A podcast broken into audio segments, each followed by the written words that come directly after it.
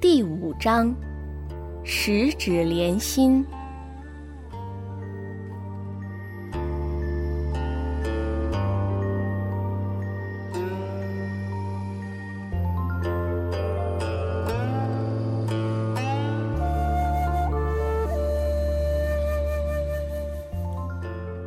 漫长的岁月，让古琴出现了无比奇妙的断纹。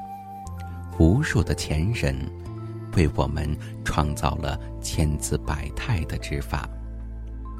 古人抚琴，有的说是奏，有的说是鼓，有的说是弄，有的说是弹。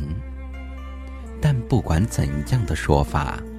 演奏古琴的技巧，最终还是要落到手指之间。人的手指，真是有着难以言说的魅力。它创造着大千世界，也传递着真情实感。有一种手指，指点过迷津的路径。有一种手指，放飞过同心的期盼；有一种手指，书写过离别的诗句；有一种手指，缝纫过零星的衣衫。是啊，我们所想到的深深浅浅，所看到的远远近近，几乎都和我们灵动的手指。相关联，那是枝头深红的果，那是山脚嫩绿的芽，那是故乡芬芳的土，那是人间洗净的家，那是一人的空谷幽兰，那是文化的千金片瓦，那是京城所至，金石为开。那是书山有路，学海无涯。我们的历史因手指而沉丛似水，我们的生活因手指而灿烂如花。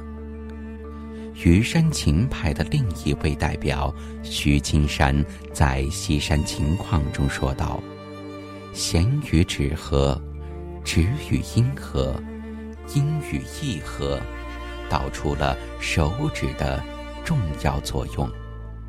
有人把中国的古琴艺术称作“手指的舞蹈”，以舞蹈来概括精纯的指法、优美的心态。这真是说到了手指的妙处。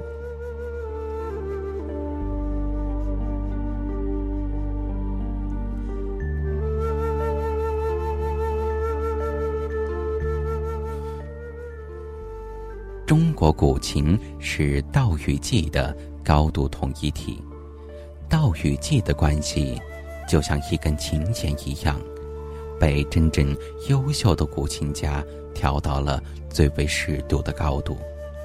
松了不行，紧了也不行。正直而凝重的琴弦，本就是一条耐人寻味的度的法则。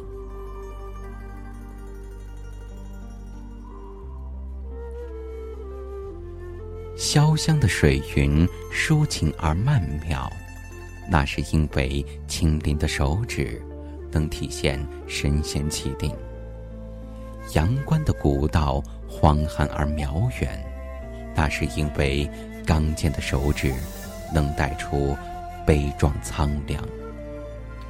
手指的舞蹈，其实是情绪的舞蹈，心灵的舞蹈。这些经典的七弦之声，之所以动人，是因为来自于人们的精神深处。这就是十指连心。